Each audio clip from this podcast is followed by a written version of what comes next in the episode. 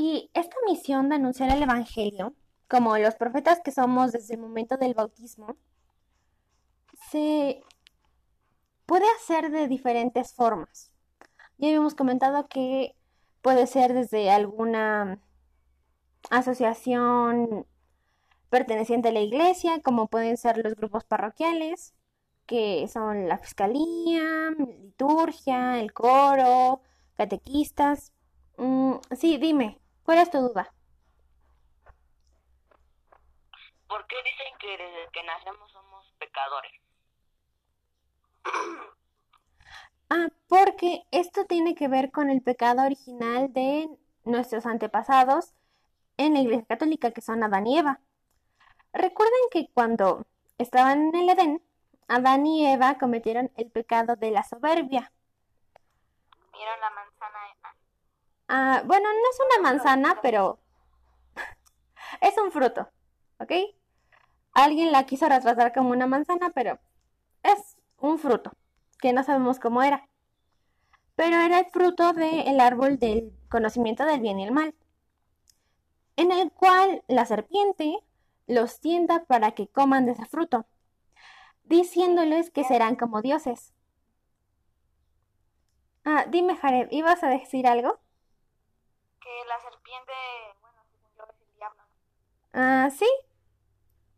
Bueno, entonces la serpiente los tienta y Eva accede a comer del fruto que les estaba prohibido comer por querer sentirse, por querer ser como Dios.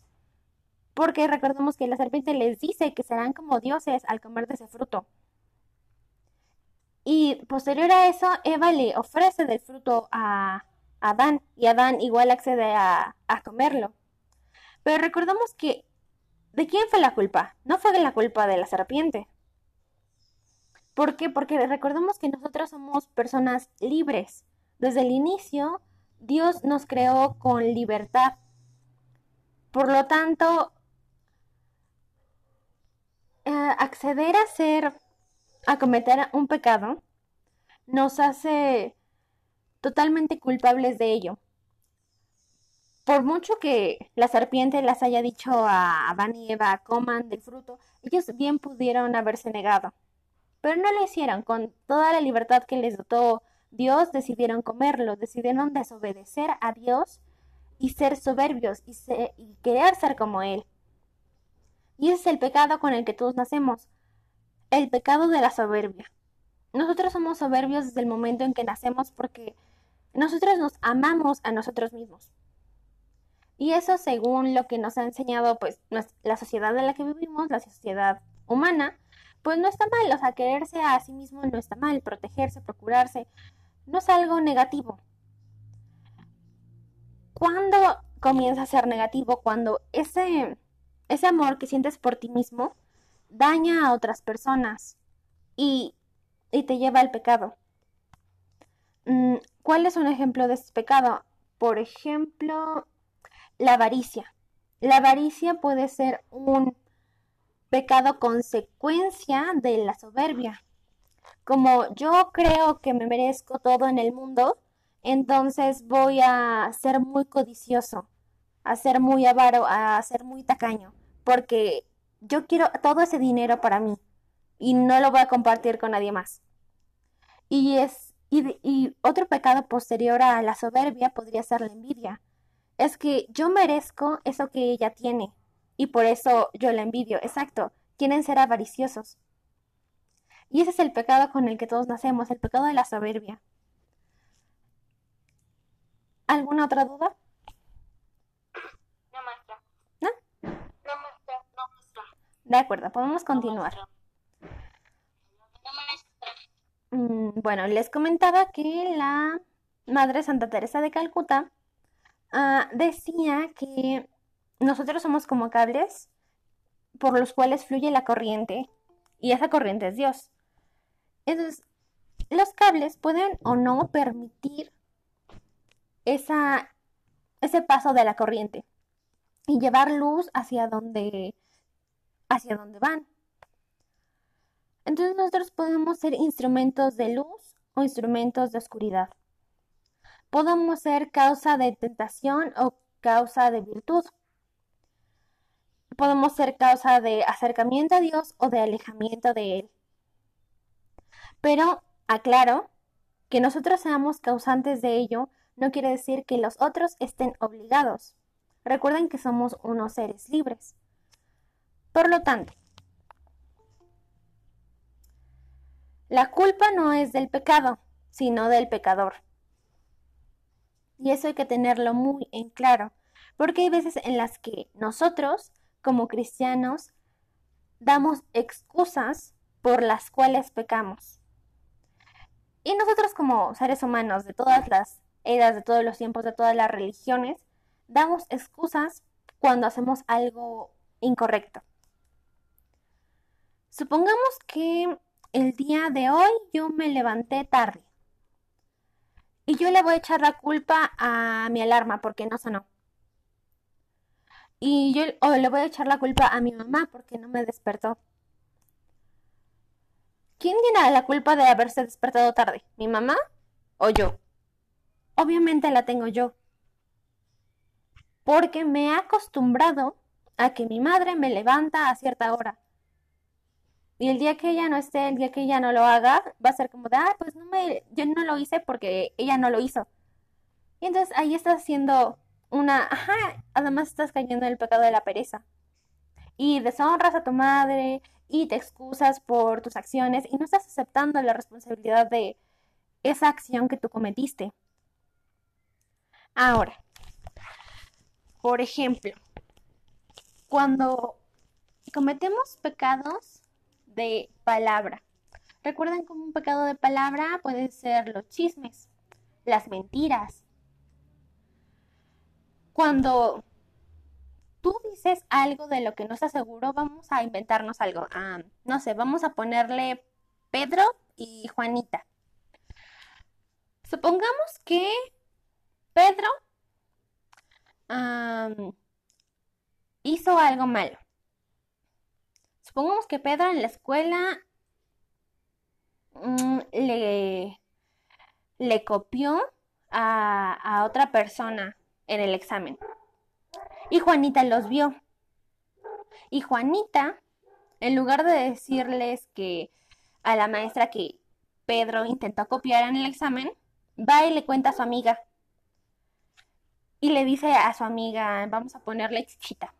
Entonces Juanita va y le dice a Chichita que Pedro es novio de la otra chica en la que le estaba copiando y que esa chica le estaba pasando el examen porque lo quieren muchísimo. Cuando Juanita a lo mejor ni está segura de ello o a lo mejor ni es cierto. Y Chuchita se lo cree.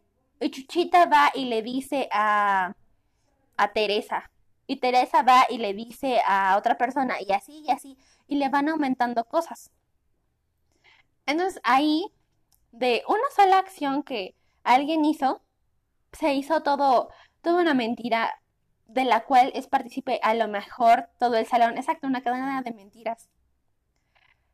Entonces ahí ya está como involucrando a otras personas. ¿Y cuándo para esto? Cuando a lo mejor este Chuchita decide pues nada más quedárselo hasta ahí. Pues ya me lo contaste a mí, pero pues yo ya no se lo voy a decir a alguien más. Hasta ahí se detiene pero es cuando alguien decide con su libertad parar esa, esa mentira que se estaba haciendo más grande.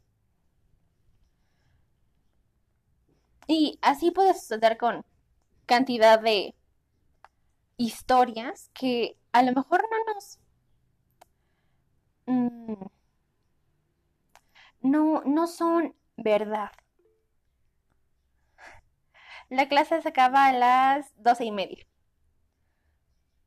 Bueno, que a lo mejor no son verdad y que nosotros estamos esparciendo, estamos siendo partícipes de algo que no, que no es correcto, porque además estamos contribuyendo a que se le dé mala fama a Pedro, que a lo mejor sí estaba haciendo algo malo, pero no estaba haciendo eso que la gente estaba contando. o que la compañera a la que le estaban copiando pues, ni siquiera sabía que la habían copiado y ahora ya todo el mundo lo sabe y ya ni enterada y están diciendo quién sabe cuántas cosas de ella. Y Pedro queda mal, bueno. La cosa es que nosotros somos cables de corriente por las cuales pasan cosas buenas y cosas malas. Entonces las, las cosas buenas que pasan es, ¿sabes qué? Yo no quiero escuchar eso porque no sé si sea verdad o no le voy a contar eso a mi amiga porque no sé si sea verdad, o sea, me la contaron a mí, pero pues yo ya no voy a esparcir el rumor porque pues, a mí qué me importa. Y, y las acciones malas que... Ah, sí, dime. Yo una vez tuve un problema como ese en mi escuela, cuando iba en la primaria. Ah, sí, a ver qué pasó. Una de mis compañeros empezó a decir que una de, de mis compañeros y una de mis compañeras empezaban a salir. Pero nunca fue cierto. Ahí está, entonces, esos dos chicos a lo mejor y nada más eran amigos o ni se caían bien y ya todo el mundo andaban diciendo de, ay, sí, es que son novios. Entonces, pues, vemos que en muchas situaciones las, las personas dicen cosas que no, no les concierne que son ciertas. Y solamente las dicen por decirlas. Entonces, antes que nada, hay que asegurarnos de que esa cosa que nos contaron de alguien sea cierta. Antes de esparcir el rumor o contárselo a alguien más. Porque eso es a nivel, bueno, una escuela chiquita en la primaria y así. Pero ese mismo problema ha sucedido en acciones ya legales, jurídicas, y han llegado a meter a personas a la cárcel por situaciones así, por decir mentiras. Entonces nosotros como seres humanos en general debemos ser muy prudentes con lo que decimos, con lo que hacemos, porque nosotros no sabemos la historia de otras personas. No sabemos qué sucede en su casa, en su entorno, si lo que están diciendo de ella es cierto o no. Entonces, debemos ser prudentes. Y si podemos y confiamos en la persona de la cual están hablando, preguntarle, ¿sabes qué? Pues tal persona me dijo que tú así y asado, entonces quiero saber si, si es cierto. Para sacarnos de duda porque después le hacen mala fama a las personas con malas intenciones y pues eso tampoco es justo. Y creerlos y creerlo así como así, pues le hace daño a esa persona. Repito, no sabemos cómo pueda reaccionar esa persona ante ciertos eventos en su vida porque las personas reaccionan de diferente manera. Entonces, ante todo hay que ser prudentes, hay que ser a darles el beneficio de la duda a las personas porque muchas veces hay, hay mentiras que parecen verdad y que nosotros creemos sin dudarlo ni un momento. ¿Alguna duda? No, maestra. De acuerdo. Ahora. No, maestra. No, maestra. No, maestra. Hoy vamos a hablar sobre la vida de los santos. Sí, más santos. Pero primero, ¿por qué, ¿por qué los santos son tan importantes? ¿Alguien sabe por qué, por qué hay santos en la Iglesia Católica? ¿Por qué, por qué hablamos tanto de ellos? Porque los eligió Jesús y Dios. Mm, Mm, no. ¿Alguien más? Porque predicaron la palabra de Dios. Ajá, porque predicaron la palabra de Dios. Maestro, ¿puede ser que empezaron como los padres y hasta el último fueron santos? Ah, sí, sí. ¿O como monjes y luego fueron padres? Mm, recordemos que las monjas no pueden llegar a ser sacerdotes, pero sí algunas fueron monjas. Mm, ¿Qué más? También nunca predicaron la palabra de Dios. Sí. Ok.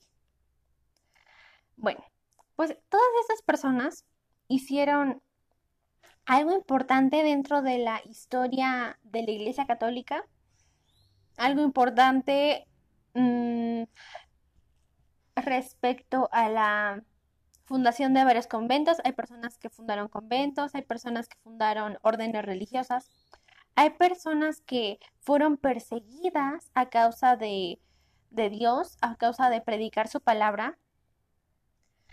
Hay personas que bueno, la mayoría vivieron en la pobreza, personas que realmente entregaron su vida a adorar y predicar el Evangelio de Dios. Y todas estas personas fueron en su totalidad de la religión católica. Hay muchas otras personas alrededor del mundo de otras religiones y de otros países que han hecho cosas muy importantes en la historia de la humanidad y para su país como fue Gandhi, mm, Nelson Mandela, Malala. Todas estas personas hicieron cosas importantes para su país, pero como no pertenecen a la Iglesia Católica, pues estas personas no fueron canonizadas como santos católicos, puesto que pertenecen a otra religión y pues ellos merecen o deben estar con su religión porque ellos así lo quisieron. Recordemos nuevamente que nosotros somos libres de elegir, de hacer lo que mejor nos parezca con nuestra vida y que en este caso, en el caso de los santos, ellos decidieron entregarle la vida a Dios. Y nosotros como católicos nos encomendamos a la intercesión de la Virgen y de los santos en nuestro día a día con la oración de el yo pecador, que recordemos que dice yo confieso ante Dios Todopoderoso y Eterno que he pecado mucho de pensamiento, palabra, obra y misión, por mi culpa, por mi culpa, por mi grande culpa. Por eso ruego a Santa María, siempre Virgen, a los ángeles, a los santos, y a ustedes hermanos que intercedan por mí ante Dios nuestro Señor. Entonces, ¿quién puede interceder por nosotros? La Virgen, los ángeles, los santos y nuestros demás hermanos en la fe. Ahorita vamos a ver lo que significa interceder. Nosotros como católicos queremos aprender a ser como los santos. Queremos aprender a amar a Dios como ellos lo hicieron y a amar al prójimo como lo hizo Jesús. Recordemos que cuando vimos la, vida de Jesús, Jesús realizó muchos milagros en, ateniéndose a las consecuencias de lo que le pasó al final de su muerte, de su persecución, y a muchas leyes judías que estaba mm, retando de, cierta forma. Muchas costumbres judías que vino a cambiar, como por ejemplo el valor de la mujer en la, en la tradición judía, el valor de los enfermos, el valor de los viejos, de los discapacitados. Se pensaba, ya les comentaba antes, que una persona discapacitada, enferma, una mujer que estaba en su ciclo menstrual era una persona impura y pecadora. Y si la tocabas, bueno, tú quedabas impuro y eras un pecador. Y los pecados no se podían limpiar, no eran perdonados en ese tiempo. Y Jesús viene a cambiar ese concepto y le dice, yo perdono tus pecados. Yo te perdono los pecados te puedes ir en paz. Él nos enseña que debemos perdonar a los que nos ofenden. Debemos ser pacientes y misericordiosos con aquellos que nos han hecho daño. Y estos son los pasos que siguen todos los santos. Los santos para que llegaran a ser santos tuvieron que pasar por muchas deficiencias. Entre ellos vivir en la pobreza, ah, ser rechazados por su propia familia o ser perseguidos por otras personas. Y, no todos podemos llegar a este nivel de santidad.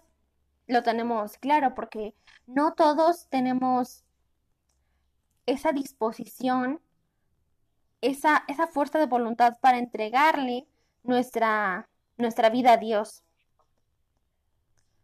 Ah.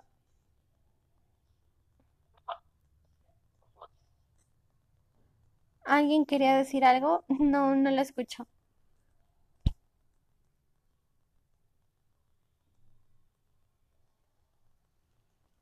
Mm, creo que no. Bueno. Mm, bueno, no todos podemos llegar a este nivel de santidad, pero eso no significa que no podamos apreciar y encomendarnos a, a estos santos que hicieron el mayor de sus esfuerzos para llegar a ser santos.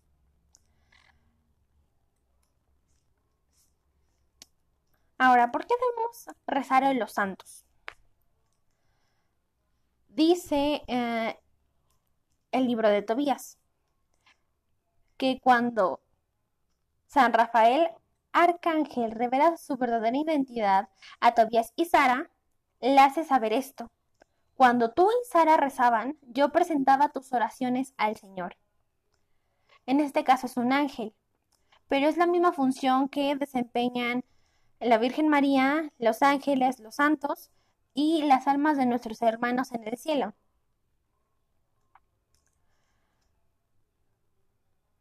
Dice, bendiga al Señor todos sus ángeles, eres poderosos que ejecutan sus órdenes, apenas oyen el sonido de su palabra. Bendiga al Señor todos sus ejércitos, servidores que hacen su voluntad. Bendice, Señor, a todos tus servidores que hacen su voluntad. Recuerden que, nuevamente, Dios nos creó como seres libres. Sin embargo, los santos, los ángeles, la Virgen María, entregó, entregan su vida a Dios. Por lo tanto, son servidores que hacen la voluntad de Dios apenas oyen el sonido de su palabra. Son personas que quieren llegar, que llegaron a la santidad por medio de su obediencia, su paciencia, su sencillez y su humildad. Ahora, ¿qué es interceder?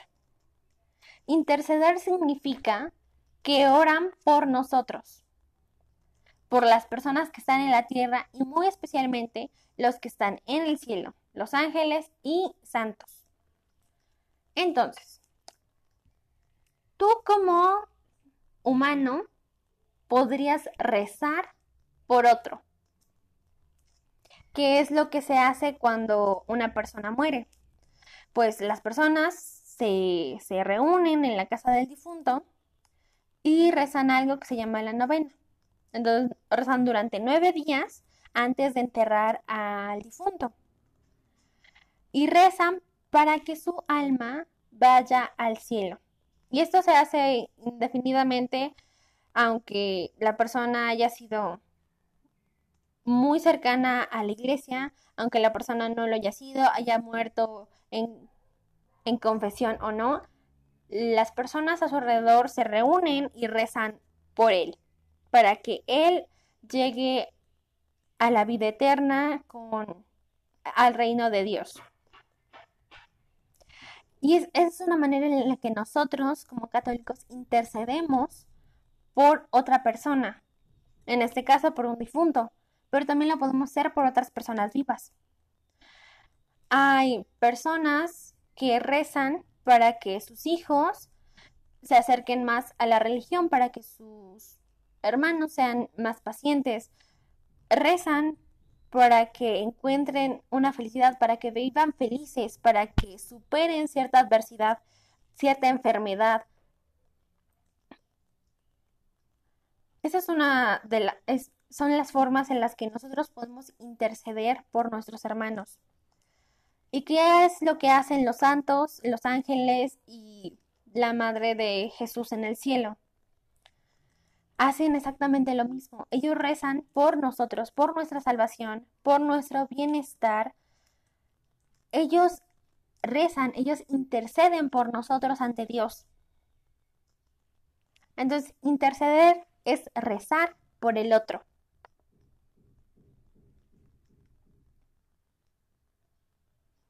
Y de esto se nos habla mucho en la Biblia. Por ejemplo, en Mateo dice, Jesús mismo nos hace saber que nuestros ángeles de la guarda interceden directamente ante el Padre por nosotros. Sus ángeles en el cielo contemplan sin cesar la cara de mi Padre que está en los cielos. Dios es el único, Dios es único, único que también es el mediador entre Dios y los hombres.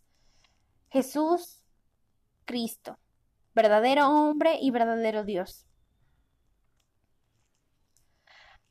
Mm, hay una mm, hay una narración dentro de los milagros de Jesús en los cuales Jesús intercede por eh, la persona a la que salva ante Dios.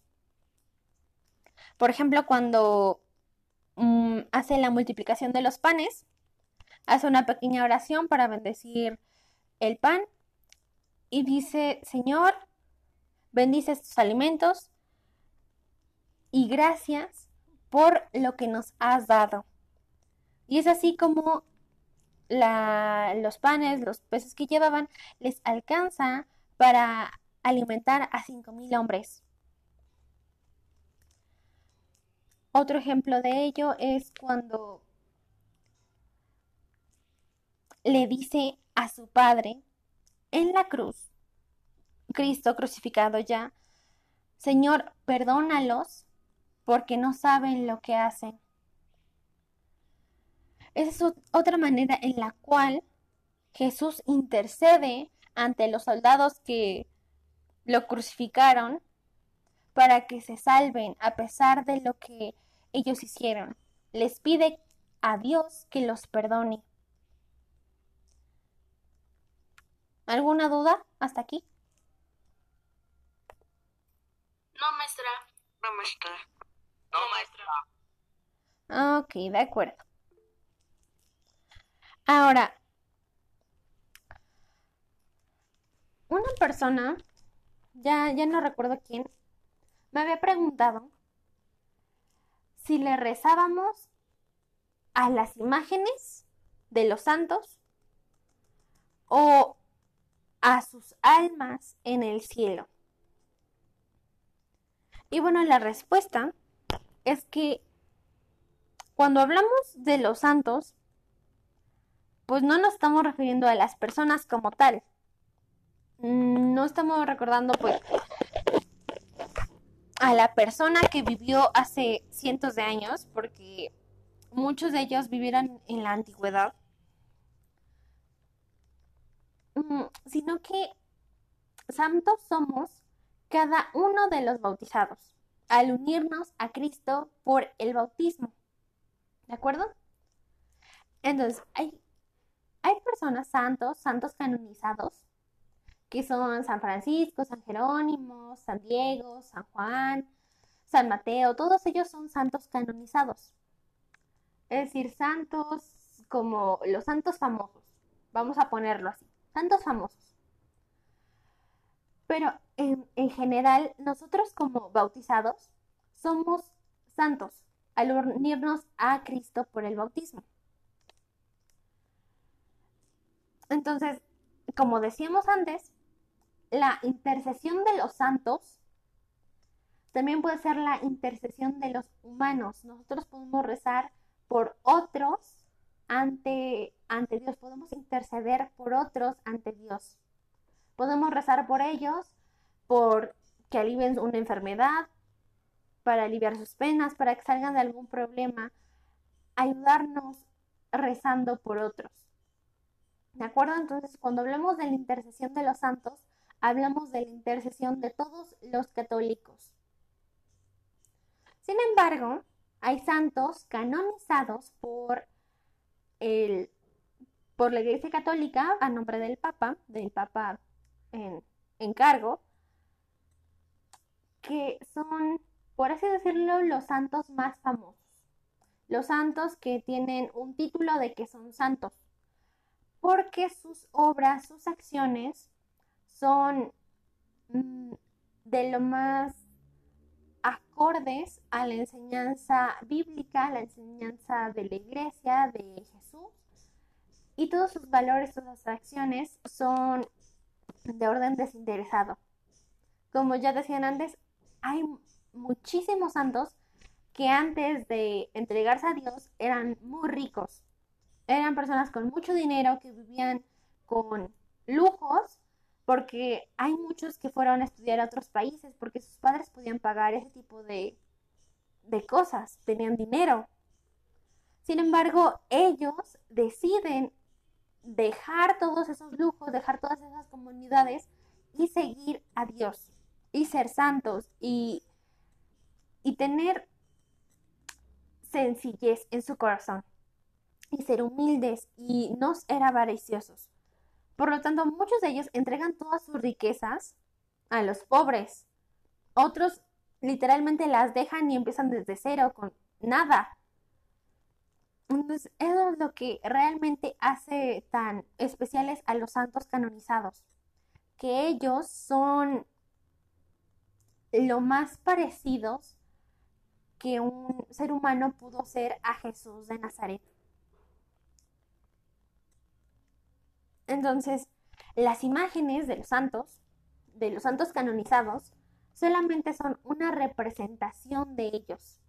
Al igual que las fotos, los escapularios, las pinturas que están en las iglesias, solamente son una representación.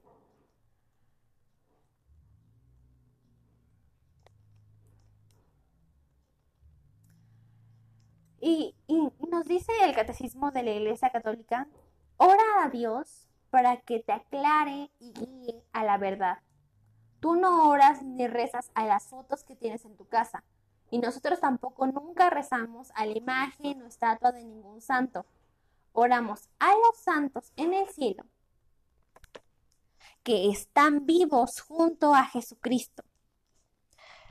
La imagen simplemente nos lo recuerda y punto. ¿De acuerdo? Son, es como tener una foto tuya de cuando eras más chiquito. Te recuerda que eras chiquito, te recuerda que tú estabas ahí, pero nada más.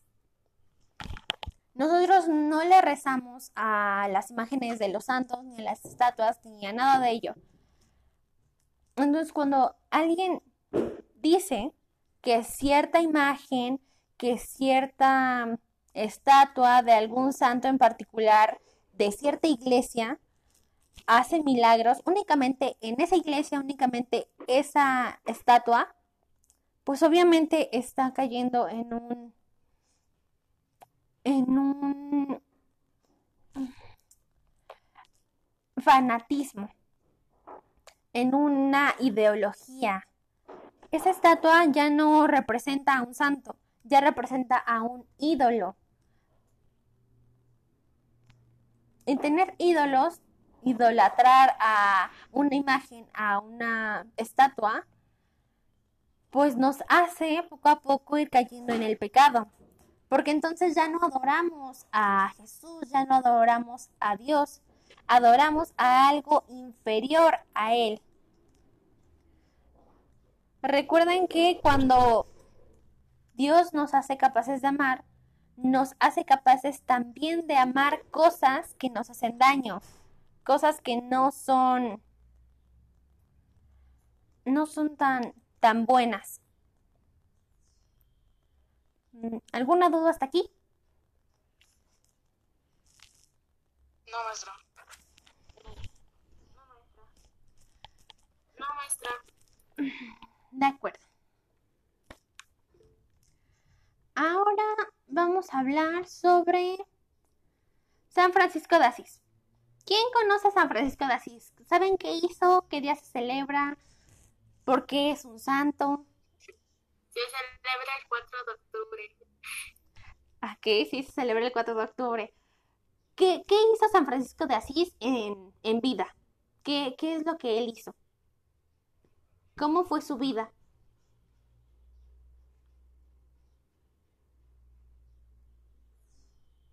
Era rico, ¿no? Mm, sí, San Francisco de Asís era muy rico. Pero y muy... Una palabra Ay, no lo escuché. No hablen al mismo tiempo. A ver, otra vez. ¿Qué hizo, qué hizo San Francisco?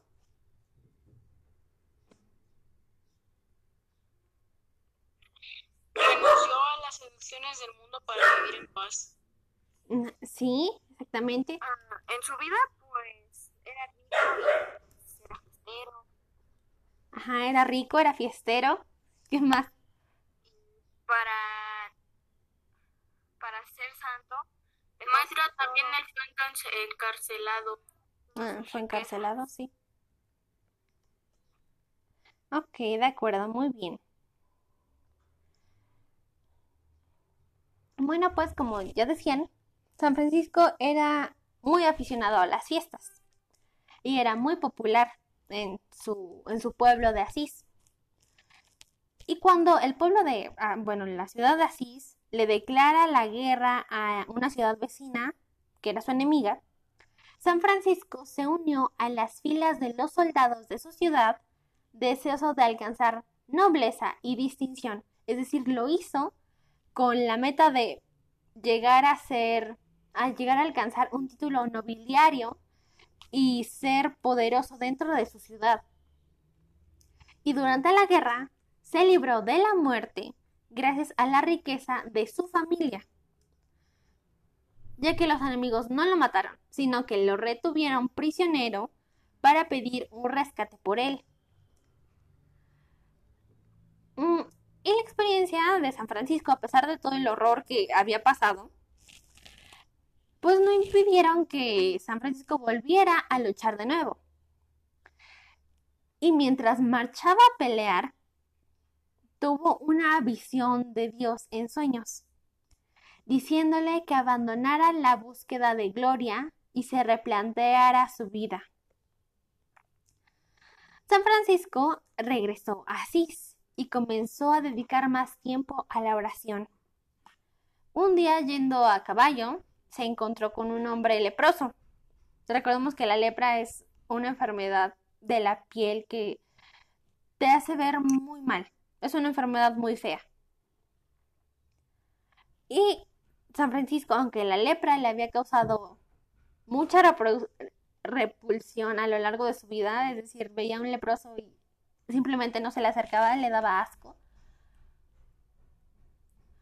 San Francisco pues decide no huir y se siente obligado a bajar de su caballo para besar al hombre que tenía lepra, el cual a su vez le dio otro beso. Y esta experiencia transformó profundamente a- al joven Francisco, que tras vencer su temor a las personas leprosas, se sintió llamado por la gracia de Dios. Entonces se convirtió en una zeta. ¿Y qué es una zeta? Bueno, pues el, en la zeta era una persona que pretende conseguir la perfección moral y espiritual a través del ascetismo. Y el ascetismo es el ejercicio y práctica de un estilo de vida austero y de renunciar a, las, a los placeres materiales con el fin de adquirir buenos hábitos que conduzcan a la perfección moral y espiritual. Es decir, se metió como a una clase de comunidad de, de ascetismo en el cual buscaban la perfección moral y espiritual. ¿Alguien dijo algo? Sí, maestra, se metió a, a ¿cómo se llama? A una orden franciscana. Mm, no, la orden franciscana todavía no existía, todavía no. Ahí vamos para allá. Primero San Fran- Francisco era asceta. acuerdan? Entonces pertenecía a otra orden muy distinta. Era Z. Mm, bueno, era, se convirtió en una Z. Se identificó con los pobres y tendió la mano a marginados e incluso a los enemigos con los que había luchado anteriormente. Y renunció a la riqueza de su familia para seguir a Dios y ayudar a construir su iglesia. Bueno, la iglesia de Dios. Ahora buscaba a las personas que en otro tiempo había evitado y las servía con alegría, viendo a Dios en el rostro de cada una de ellas. Su compromiso de servir a Cristo atrajo a mucha gente hacia él, hacia Francisco. El fundador de los franciscanos, la orden femenina de Santa Clara y la orden laica conocida como Orden Tercera de San Francisco. Es decir, San Francisco, luego de ser asceta, fundó su propia orden llamada los franciscanos una orden femenina llamada de Santa Clara y la orden conocida como Orden Tercera de San Francisco. Y aunque él nunca quiso, en realidad, formar una orden religiosa, siempre se había sentido atraído por la idea de fraternidad. Y es por eso que decide, con el tiempo, formar esas tres órdenes. Ahora, ¿quiénes formaban parte de la, de la fraternidad de San Francisco, de los franciscanos? Bueno, pues esta fraternidad incluía toda la creación de Dios. Absolutamente toda. La visión de Francisco fue evolucionando hasta que él comprendió que todas las cosas creadas, incluidos los animales, la naturaleza, las personas, están hechos por Dios y por lo tanto son reflejo de la bondad divina. Y esto se convirtió en un punto clave para Francisco. Cuando cuidamos de la creación, alabamos a Dios. San Francisco era una persona muy conectada con la naturaleza, con los animales, y les llamaba a todos hermanos. De hecho, él escribe un cántico que se llama El Hermano Sol. Y, llama hermano y llama hermana a todas las cosas creadas, como el sol, como la luna, las plantas, el aire. Todos los animales les dice hermano, les dice hermana. Y le dice a Dios, alabado seas mi Señor, por cada uno de los dones de la creación. Aunque San Francisco vivió en el siglo, ah, en el siglo XIII, su cántico, eh, llamado el Hermano Sol, todavía tiene vigencia y nos sirve de estímulo. El título sobre un cántico dedicado al cuidado de la tierra de nuestra casa en común, que se llama Laudato Si, significa alabado seas. Y es una referencia directa al cántico de Francisco de Asís, el cual ah, escribió o reescribió el Papa Francisco. Entonces, este canto de Laudato Si fue escrito por San Francisco. Y, y es una declaración muy hermosa hacia la madre tierra y a todo lo creado por Dios, que dice, Laudato si, oh mi Señore, laudato si, oh mi Señore, y por todas las criaturas, por el sol y por la luna, laudato si, oh mi Señora, Señores, perdón. Por la hermana madre tierra, que alimenta y que sostiene, por la hiedra, flor y fruto, Laudato si, oh mi Señor. Entonces dice, alabado seas, oh mi Señor, por todas las criaturas, por el sol, por la luna, por nuestra hermana Madre Tierra, que alimenta y que sostiene, Alabado seas, mi Señor. Si se dan cuenta, es un canto muy hermoso y la visión de San Francisco es algo sumamente precioso porque contempla que la, toda la creación, todo lo que fue creado por Dios, desde el más pequeño de los animales hasta el más enorme de las montañas, todo fue creado por Él. Y les dice hermana, les dice hermano. Y es algo realmente hermoso. Ahora, San Francisco era rico, era una persona que buscaba la gloria, que buscaba el poder, pero lo buscaba en cosas como la guerra. Era, era soldado, lo, lo buscaba, digamos, por las malas. Y, y Dios se le revela en sueños y le dice, deja de buscar la gloria, deja de buscarla y sígueme a mí. Replanteate tu vida. Y es cuando Francisco decide abandonar todos los placeres que tenía en su vida, en su casa, en su familia, porque él era rico y podía darse el lujo de viajar por todo el mundo si él quería. Pero decidió seguir a Dios. Y cuando se lo contó a su padre, su padre explotó, dijo, no, ¿cómo va a ser que mi hijo vaya a seguir a Dios? No, no puedes. Si te vas de esta casa a seguir a Dios, te vas sin nada. Y todo lo que traes puesto es mío, porque eso no es tuyo, es mío, yo lo pagué con mi dinero. y que se revela. sí, Jared. y Francisco dice, pues está bien, aquí está todas tus cosas, no me voy a llevar nada. Y, y, se desnuda ante su padre, le deja toda su, su, su ropa y se va y se va a seguir a, Dios, a, seguir a, a, lo que él pensaba que era correcto. Pero él, era, él fue libre de decidir. Dios no lo obligó a seguirlo, no le dijo o me sigues o te mueres. No, obviamente no. Le dijo, mira, es que puedes, puede haber cosas mejores. Replantéate tu vida y haz lo que tú creas conveniente. Y eso fue lo que Francisco decidió. Y fue del fue una persona muy importante puesto que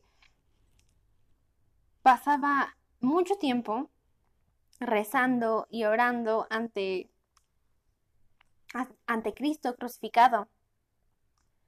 Y cierto día le pide al Señor que le permita participar en el dolor que él sintió cuando fue crucificado. Y es entonces que le salen estos estigmas, las, las, las marcas de la crucifixión de Jesús estaban en el cuerpo de San Francisco. Y él siente el dolor tan grande que sintió Jesús en la cruz. Pero él, a pesar de estar sangrando, de manos y pies. Simplemente se venda y sigue con su vida, sigue exactamente las cinco llagas, sigue con su vida y sigue predicando el Evangelio sin hacer sin hacer tanto escándalo por lo que Dios le había permitido experimentar y la fiesta en conmemoración a las cinco llagas de San Francisco de Asís se festeja el 17 de septiembre, exactamente, muy bien. Ahora, ¿alguna duda?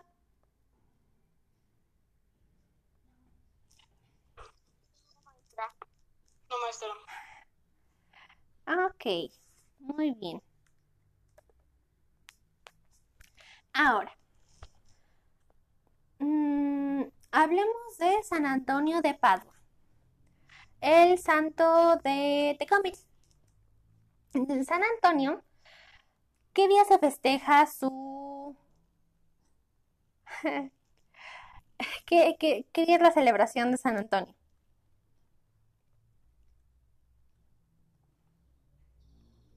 En junio. En junio, sí, ¿qué día?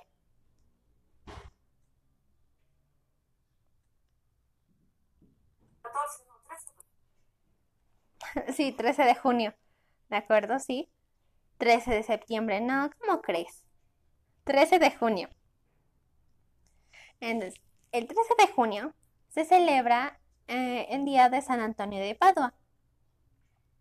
Y bueno, ¿quién fue San Antonio de Padua? Bueno, pues para empezar, San Antonio tenía unos padres que eran muy ricos y querían ver a su hijo como distinguido hombre de sociedad. Es decir, los padres de San Antonio tenían muchas expectativas en él y querían que fuera un hombre distinguido, aclamado por su sociedad. Y él, en cambio, San Antonio quería ser pobre por amor de Cristo. Y por eso se hizo franciscano. Entonces, en su juventud, desde que él era joven, sabía que quería pertenecer a la comunidad de Cristo. Y quería ser pobre y quería ser franciscano. Es decir, San, San Antonio vivió después que San Francisco. ¿De acuerdo? Porque pues ya estaba en la orden de los franciscanos. Antonio se hizo un gran predicador y lo mandaron como misionero a numerosas ciudades por Italia y Francia y convirtió a muchos pecadores, sobre todo con su buen ejemplo. Y se cuenta que mientras oraba en su habitación se le apareció Jesús. Le puso las manitas al cuello y lo besó. Antonio recibió esta gracia extraordinaria porque mantuvo su alma limpia incluso del más mínimo pecado y amaba mucho a Jesús. Mm, entonces, cuando, cuando Antonio enfermó, se retiró a un monasterio a las afueras de Padua, donde murió a la edad de 36 años, el 13 de junio de 231. Entonces, San Antonio muere muy joven, muere a los 36 años, el 13 de junio, el día que se festeja su, su día. Y se cuenta que 32 años después de su muerte, sus restos fueron trasladados a Padua, es decir, a su ciudad natal y dicen que la lengua se conservaba íntegra, sin haber corrompido, mientras que el cuerpo estaba aniquilado. Y sucedieron muchos milagros después de su muerte. Aún hoy le llaman el santo de los milagros.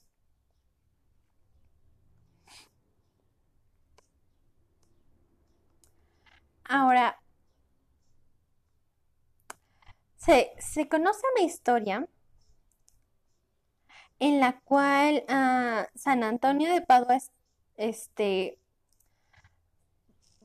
gracias a la cual San Antonio de Padua está considerado como el santo que ayuda a encontrar los objetos perdidos, vela por los solteros y protege a los hijos. Y en uno de los milagros más famosos que ocurrió fue con un pequeño que se llamó Tomasito, un bebé de más o menos 20 meses que estaba a punto de morir ahogado. Fue entonces que su madre rezó a este sacerdote franciscano, del que él era devota, del que ella era devota, y por su intercesión el pequeño se salvó de morir ahogado. Ahora, no sé si han escuchado alguna vez que San Antonio se conoce como el santo del amor o, si han escuchado que a San Antonio hay que ponerlo de cabeza si buscas pareja, si buscas el amor. ¿Alguna vez alguien ha escuchado de, de esta historia, de este dicho?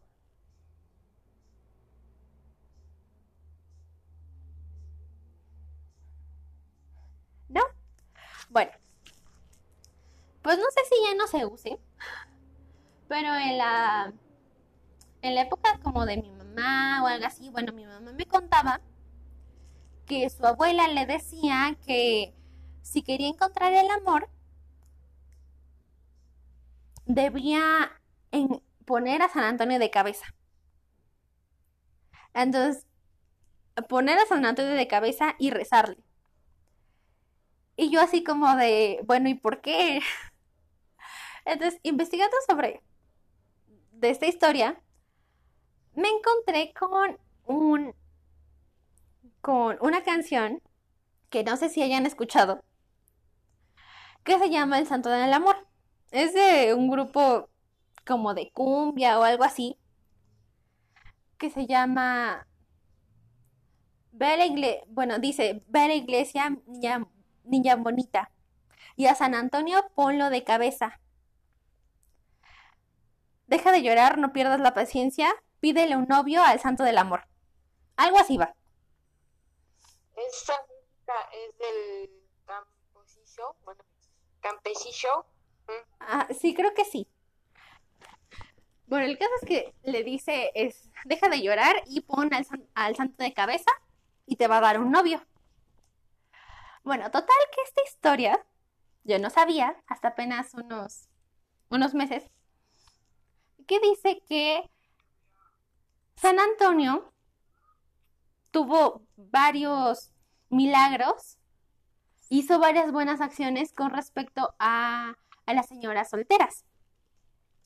Resulta que en, en aquel tiempo las mujeres tenían que dar un dote al varón, es decir, tenían que darle dinero al varón con el que querían casarse para poder casarse con él.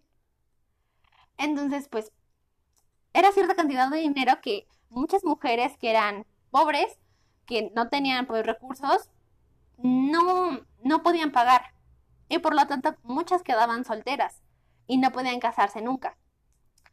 Entonces, en aquel tiempo, las mujeres pues no podían hacer muchas cosas y necesitaban forzosamente de una figura masculina a su lado para poder tener casa, trabajo, bienes materiales, cosas así. Y por ello era tan importante para ellas casarse, porque de lo contrario pues no iban a sobrevivir mucho tiempo, tenían que trabajar, tenían que hacer muchas cosas y no, no les era permitido, por ejemplo, tener una casa o un terreno a su nombre o decidir sobre ciertas cosas en su sociedad. Y por ello era necesario que se casaran. Pero para poder casarse tenían que dar cierta cantidad de dinero al varón con el que se van a casar, a la familia del varón con que, con que querían contraer matrimonio. Entonces por ello las, las jóvenes de familias más humildes pues no podían darse el, no, no podían casarse y quedaban solteras. Entonces San Antonio en vida ayudaba a estas mujeres pobres a conseguir el dinero para el dote, para dárselo al varón y así poder contraer matrimonio. Y también ayudaba con el diálogo y la oración a las parejas que tenían conflictos. Y por ello se le atribuyen muchos, se le atribuye ser el santo del amor porque velaba por las mujeres pobres, porque les ayudaba a conseguir el dinero para casarse y ayudaba a las parejas que tenían conflictos. Se cuenta que en una ocasión, luego de que San Antonio muere, una chica acudió a su a su tumba, en la cual estaba una, una pintura de de San Antonio, como a manera de recuerdo, porque pues no sé, la pusieron ahí y ahí está. Y la chica fue a rezarle a la tumba a San Antonio, porque necesitaba dinero para poder casarse, de lo contrario se va a quedar soltera y no iba a poder tener muchas cosas que con un matrimonio sí hubiera podido. Y entonces estaba muy desesperada, muy triste, y va y le reza en la tumba a San Antonio. Y San Antonio, bueno, la, la pintura de San Antonio que estaba en la, en la tumba se cae y se cae precisamente de cabeza. Y la chica recoge la foto, bueno, la pintura, recoge la pintura y la vuelve a poner en la tumba, pero resulta que debajo de la, de la pintura estaba un saquito con muchas monedas. Y es entonces que se que surge esta esta historia de que a San Antonio hay que ponerlo de cabeza para que te ayude a encontrar el amor. Vamos a hablar sobre San Juan Diego Cuautlatoatzin. San Juan Diego Cuautlatoatzin fue mm, eh, es un santo del cual se celebra su festividad el 9 de diciembre. Y yo sé que conocen a esta a este este señor porque es es la historia sobre la aparición de la Virgen en el Cerro del Tepeyac. ¿Alguien sabe qué dice esa historia? ¿Cómo va? ¿Quién me la cuenta? ¿Es donde desapareció la Virgen María? Mhm. Sí. ¿Y cómo se apareció? ¿A quién se le apareció? A Juan Diego. Mhm. Ok. Pues resulta que Juan Diego nació en 1444 en Cuautitlán, conocido entonces como el reino de, de Texcoco, perteneciente a la etnia de los chichimecas y se llamaba Cuautlotoatzin porque en su lengua materna significaba águila que habla o el que habla con un águila. Entonces, ya adulto, ah, atraído por la doctrina de los franciscanos llegados a México, en 1524 recibió el bautismo junto con su esposa María Lucía. Y celebraron el matrimonio cristiano, vivieron castamente hasta la muerte de, vivieron castamente hasta la muerte de su esposa, fallecida en 1526. Fue un hombre de fe, fue coherente con sus obligaciones bautismales, nutriendo regularmente su unión con Dios mediante la Eucaristía y el estudio del catecismo.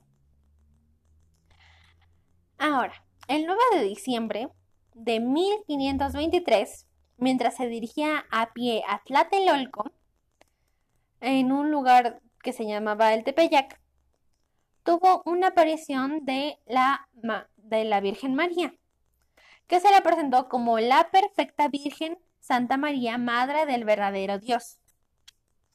La Virgen le encargó que en su nombre pidiese al obispo capitalino de, de franciscanos, que en ese tiempo era Juan de Zumárraga, la construcción de una iglesia en el lugar de la aparición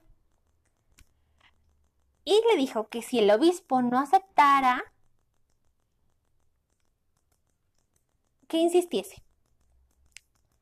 Entonces, al día siguiente, domingo, Juan Diego volvió a encontrar a... volvió de Tlatelolco y le dijo al, al, al obispo, bueno, es que, ¿sabes qué? Se me acaba de aparecer la Virgen y me pidió que le hicieras un templo ahí donde desapareció. Y el obispo se queda con cara de, a ver cómo. Y le examina y le dice, ¿está seguro? Y le hace como una prueba sobre la doctrina cristiana y le pide pruebas objetivas que confirmaran la aparición de la Virgen. Es entonces que el 12 de diciembre, el día martes, mientras Juan Diego se dirigía de nuevo a la ciudad en donde la Virgen estaba, la Virgen se le volvió a presentar y le consoló y le dijo, ¿Sabes qué? Sube hasta la cima de la colina del Tepeyac para recoger flores y tráemelas. Y en ese tiempo, bueno, pues era diciembre, era invierno y estaba muy frío. En el Tepeyac, en esas alturas, pues ah, muchas veces hay nieve. No iban a nacer flores en ese tiempo, en ese tipo de clima. Sin embargo, Juan Diego encontró unas flores muy hermosas. Y una vez recogidas las colocó en su tilma, que es como un... Es una ropa característica de, pues, de ese tiempo, que se usaba mucho en, aquel tiempo, que es como una...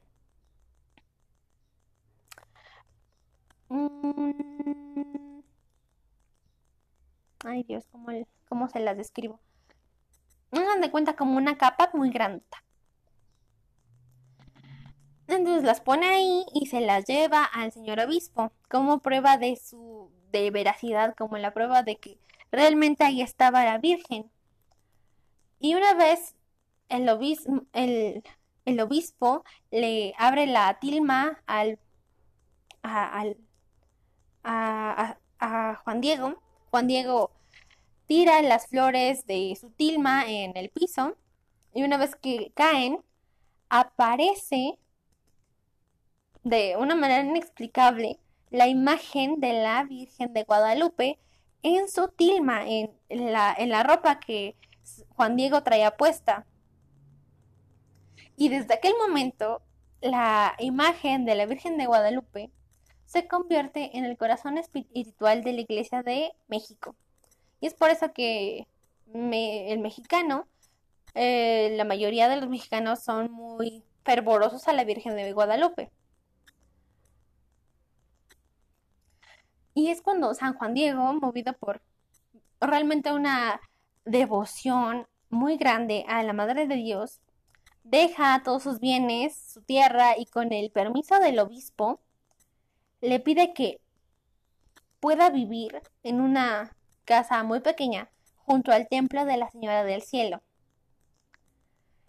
Y pues era con el fin de la limpieza de la capilla, la acogida de los peregrinos que visitaban el, el oratorio y que hoy está transformado en un grandioso templo, símbolo de la devoción mexicana hacia la Virgen de Guadalupe, de, eh, del espíritu de la pobreza y la humildad de Juan Diego, que recorrió el camino de la santidad, dedicando mucho tiempo a la oración, a la contemplación y a la penitencia en este templo de la Señora de, la Virgen María, de la Madre de Jesús. Y es la historia de el 12 de diciembre, el día de la Virgen de Guadalupe, y San Juan Diego Cuautlatoatzin, que fue testigo de la aparición de la Virgen y de la construcción de este templo. ¿Alguna duda? No, profesora.